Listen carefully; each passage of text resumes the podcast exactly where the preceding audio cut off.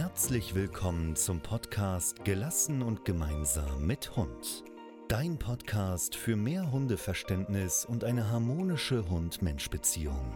Das Internet ist voll von Informationen, Methoden und Philosophien rund um die Erziehung unserer Hunde. Dadurch werden viele sehr verunsichert. Damit du wieder mehr Sicherheit gewinnst, begleiten wir dich und zeigen dir einen roten Faden, an dem du dich mit deinem Hund orientieren kannst. Schlüssig, nachvollziehbar und lebensnah. Wir räumen auf mit Mythen, veralteten Denkweisen und bringen dich mit deinem Hund näher zusammen, damit du dich wieder auf dein Bauchgefühl verlassen kannst. Wir helfen dir zu verstehen, wie dein Hund wirklich tickt. Hallo und herzlich willkommen zu einer neuen Folge von Gelassen und Gemeinsam mit Hund. Mein Name ist Erik und heute spreche ich über ein sehr emotionales Thema. Ganz oft kommt es vor, dass bei mir Menschen im Coaching sind, die eine Vergangenheit mit ihrem Hund haben, auf die sie nicht sehr stolz sind.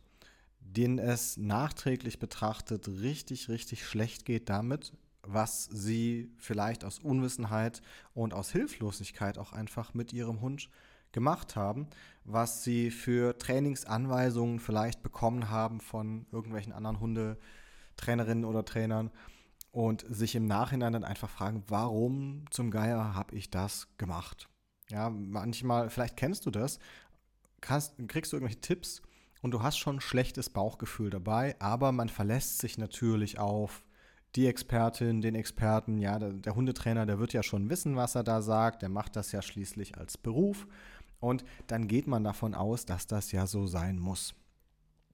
Wenn du jetzt aber wie wahrscheinlich viele, die jetzt hier zuhören, ein sehr empathischer Mensch bist, dann bin ich mir sicher, du hattest in der Vergangenheit schon super viele Situationen, wo sich dein Bauchgefühl gemeldet hat. Wo dein Bauchgefühl gesagt hat, puh, das weiß ich nicht, ob das jetzt richtig so ist. Naja, gut, wenn das notwendig ist, dann werde ich das vielleicht tun müssen, aber eigentlich will ich das mit meinem Hund gar nicht machen. Und das werden alles Dinge sein, die dann immer noch als äh, ja, notwendige Erziehungsmittel ähm, gepriesen werden. Ja, das kann sein, irgendwie so eine Maßnahme, du sollst bitte schön, was ich letztens auch wieder gehört habe, ähm, eine Woche lang deinen äh, Hund ignorieren oder sowas. Ähm, dann sollst du deinen Hund mit irgendwas bewerfen, du sollst ihn blocken, ja, was weiß ich. Also dann gibt es ja einen ganzen Haufen Quatsch, ähm, der da immer noch propagiert wird als notwendig, ja, weil dieser und jeder Hund bräuchte das ja. Ähm, wenn dann aber eben diese Menschen zu mir ins Training kommen beispielsweise und sie bekommen dann mit, was es mit ihrem Hund und mit ihnen macht, wenn sie das gar nicht mehr tun müssen, sondern im Gegenteil, wenn man manchmal durch kleine, einfache Änderungen dafür sorgt, dass die Hunde auf einmal gerne mit dem Menschen zusammenarbeiten, dass sie gerne, man nennt das ja kooperieren, ja, dass sie gerne ähm, sich an uns wenden, auch wenn sie Probleme haben, wenn die Hunde gestresst sind, wenn sie in Sorge sind dass sie dann eben anfangen, sich an uns als Menschen zu orientieren, wenn sie dann nachfragen, sagen, hey, hilf mir, ich habe hier ein Problem. Denn das ist nicht der Fall, wenn du äh, mit deinem Hund irgendwie so arbeitest, dass du ihn häufig erschrickst, dass du ihn blockst, dass du ihn einschränkst, ja, wenn einfach so sehr viel auf einer, ich sag mal, Nein-Kommunikation liegt. Wenn sehr viel drauf geguckt wird, was soll der Hund nicht tun und dann muss man das unterbinden und so weiter und so fort. Das sorgt eben genau nicht dafür, dass dein Hund gerne was mit dir macht. Und dann kommt es jetzt eben oft vor, dass ähm, den Menschen das total leid tut. Dass ich teilweise wirklich weinend Menschen bei mir sitzen habe, weil sie es nicht besser wussten. Aber weil sie sich einfach so, so schlecht fühlen, dass sie das vielleicht auch gegen ihr Bauchgefühl gemacht haben. wenn dich das auch betrifft, und ich weiß, es gibt dabei viele, viele Menschen, die, denen das genauso geht, ähm, dann bitte hör auf, dich selber damit fertig zu machen. Denn du hast im Prinzip zu jedem Zeitpunkt genau das gemacht, was du eben als Bestes wusstest. Ja, was du, was du einfach für notwendig gehalten hast. Denn sind wir mal ehrlich, es hat ja keiner einen, einen, tobenden Hund gerne an der Leine, ja. Jeder fühlt sich damit total, oder die meisten Leute fühlen sich damit total schlecht. Ja, mich juckt es nicht mehr. Ich, ich kann das gut ab. Ich weiß, wie ich damit umgehen kann, wenn ein Hund an der Leine rumtobt. Ähm, dann kann ich denken, ja, dann kann ich nachdenken. Aber das habe ich mir halt erarbeitet. Ja, das, ich mache das beruflich. Es wäre super schlecht, wenn ich das nicht könnte. Aber dass du das nicht kannst, das ist erstmal einfach so die, die, die aktuelle Situation. Und dass dich das nicht kalt lässt, ist es auch völlig, völlig okay. Und dass du vielleicht auch jetzt dann deswegen Dinge gemacht hast, auf die du nicht stolz bist, ja, das ist auch okay, weil du wusstest es ja nicht besser. Denn man kann immer nur dann Dinge anders tun, wenn man es A besser weiß und B, wenn man auch merkt, es bringt ja etwas. Denn ich bin mir ganz sicher, die wenigsten wollen ihrem Hund irgendwas Schlechtes, aber die wenigsten ähm, haben eben auch erfahren, dass es auch anders geht. Ja, sondern meistens hat man dann halt so den äh, schnellen Effekt. Das heißt, äh, wenn irgendwie mein Hund äh, rumbrüllen würde und äh, man ruckt dann einmal kräftig an der Leine, dann stehen die Chancen ganz gut, wenn der Hund es nicht kennt, dass er dann auch erstmal massiv davon beeindruckt ist. So. Und das heißt, der Mensch lernt dann, oh super, ich rucke einmal an der Leine, ähm, dann ist mein Hund still. Der Mensch wurde also konditioniert, wenn du es so sehen willst. Ne? Das heißt, Konditionierung passiert auch hier immer, auch bei uns Menschen, nicht nur bei den Hunden.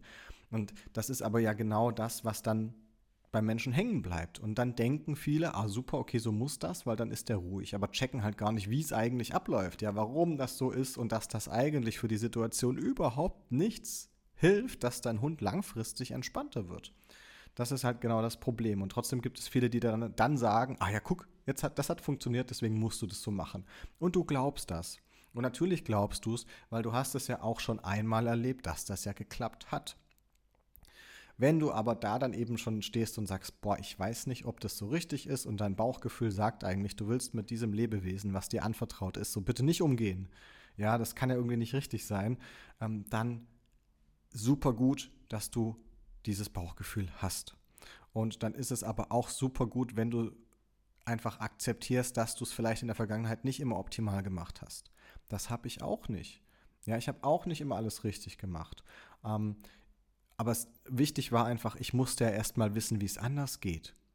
Denn vorher konnte man das ja gar nicht anders machen. Ja, dann war das ja völlig normal. Dann glaubst du, halt, glaubst du alles das, was dir gesagt wird. Also von daher möchte ich dir bitte erst einmal den Druck nehmen. Mach dich nicht fertig dafür, dass du es nicht anders weißt. Ja, der Punkt ist aber bloß, es liegt halt auch an dir, dass du es in der Zukunft anders lernst. Das heißt, wichtig ist, du musst wissen wollen, wie es anders geht. Du musst bereit dafür sein, die Schritte zu gehen, die notwendig sind. Das ist das, was du in der Hand hast und wie du auch die Zukunft von dir und deinem Hund verändern kannst. Dann ähm, hier an der Stelle mal kurzer Aufruf, wer jetzt gerade beim Podcast äh, mithört. Schreib mir doch gerne einfach mal, was sich vor allem auch für dich verändert hat, seit du eine neue Sichtweise auf deinen Hund und den Umgang mit deinem Hund gelernt hast. Also seit du weg bist von einer Nein-Kommunikation, nenne ich es jetzt mal, also wo man immer so sehr geschaut hat, was macht der Hund für Fehler, was muss man korrigieren. Ähm, seit du davon weg bist und deinen Umgang mit deinem Hund geändert hast, deinen Fokus geändert hast. Hm, vielleicht schreibst du mir mal, was so für dich auch das war, was, wie du dich selbst erlebt hast und was es für dich für Veränderungen bedeutet hat, ganz persönlich. Das würde mich tatsächlich mal interessieren. Da würde ich mich sehr freuen, wenn du da vielleicht einfach deine Erfahrungen mit mir teilst. Denn ganz oft erlebe ich, ähm, dass die Menschen sagen, boah, das hat nicht nur Auswirkungen auf den Umgang mit meinem Hund, sondern es geht viel, viel weiter. Es macht auch etwas mit der eigenen Stimmung. Es macht auch etwas, äh, wie man eben die Welt sieht. Es macht etwas auch im Umgang vielleicht mit anderen Mitmenschen, dass man eben nicht nur fehlerzentriert ist, ähm, das Problem ist nur, in unserer Gesellschaft leben wir sehr fehlerzentriert. Ja, das fängt schon in der Schule an. Was wird, was wird angestrichen? Es werden die Fehler angestrichen. Ja, nicht geschumpfen ist genug gelobt. Vielleicht kennst du das Sprichwort. Das heißt, wir werden ja alle mit diesem Blickwinkel groß. Es ist also gar nicht verwunderlich, dass man auch denkt, das ist bei der Hundeerziehung exakt dasselbe. Die Hunde müssen ja wissen, was falsch ist. Das Problem ist nur, Hunde können nicht durch Einsicht lernen. Wir Menschen können das, ja, weil wir haben eine gemeinsame Sprache, wir können etwas reflektieren, ähm, wir können uns auch mit dem Denken so ein bisschen auf die höhere Ebene äh, von oben herab das alles begreifen im wahrsten Sinne des Wortes. Diese Fähigkeit haben Hunde nicht, diese kognitive Fähigkeit, dass sie Dinge durch Einsicht lernen. Ähm, das heißt, das schließt halt schon mal aus, dass sie auch irgendwelche moralischen Sachen lernen können. Und äh, das heißt auch, dass ein Hund halt nicht, weil du einmal ihn angeblökt hast, während er einen anderen Hund angeblökt hat, das heißt nicht, dass er dann checkt, ah, okay, wenn ich das mache, ist das blöd, ich lasse das zukünftig besser. Ja, damit unterschätzt oder überschätzt man in dem Sinne ein bisschen die Hunde. Äh, das geht so nicht. Aber das begreifen leider noch nicht mal alle Hundetrainer. Hm. Also, was ich damit sagen will, ist, nimm es dir bitte nicht krumm, wenn du es nicht besser wusstest und dann irgendwie Dinge gemacht hast mit deinem Hund, auf die du nicht stolz bist. Hm, die habe auch ich gemacht. Wichtig ist nur, dass du wissen möchtest, wie es anders geht. Dass du dich selber weiterentwickeln möchtest, damit du deinem Hund besser helfen kannst. Und das kannst du lernen. Da gibt es ähm, mittlerweile auch ja super viele tolle Kolleginnen und Kollegen. Und ähm, du hast auch jederzeit die Möglichkeit, dass du einfach bei mir mal schaust, ob es mit uns passt, ob ich dich vielleicht auch unterstützen kann und dir mit einem Hund zusammen einen Weg zeigen kann, wie einfach die Spaziergänge endlich viel mehr Spaß machen. Wenn du keine Angst mehr haben musst vor Hundebegegnungen, weil du dich sogar drauf freust.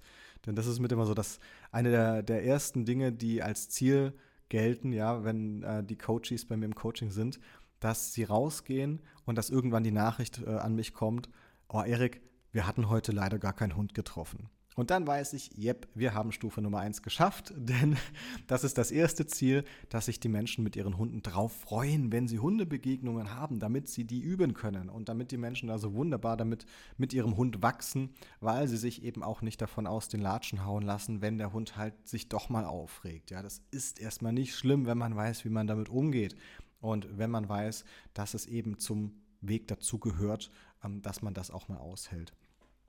Also, an dieser Stelle hol dir Unterstützung, ähm, wenn du sie nicht schon hast. Ähm, du musst diesen Weg nicht alleine gehen und du kannst dich auch alleine an den Haaren gar nicht aus dem Schlamassel rausziehen. Ja, also das ist, das ist völlig, äh, ja, gar kein, gar kein Fehler jetzt von dir, wenn du irgendwie Unterstützung brauchst, sondern schlecht wäre nur, wenn man sich keine sucht. Ja, denn in der Regel, du kommst nicht aus dem Problem raus, in das du dich irgendwie reinmanövriert hast, äh, geht ohne jetzt Hilfe von Hausen in der Regel relativ schlecht. Also von daher zögere nicht und gönn dir und deinem Hund wirklich einen super, super tollen und vielleicht noch viel, viel entspannteren und gelasseneren Weg äh, in euer Zusammenleben. Wenn du mich dabei ganz äh, gerne an deiner Seite hättest, dann komm einfach mal an in ein kostenloses Erstgespräch. Dann schauen wir ganz genau mal an, wo ihr steht, wo ihr hin wollt und ähm, ob ihr auch das Zeug dazu mitbringt, dass ja, wir den Weg gemeinsam gehen können. Also, in diesem Sinne, hab einen ganz, ganz tollen Tag. Vielen Dank fürs Zuhören und vielleicht schreibt mir ja jemand.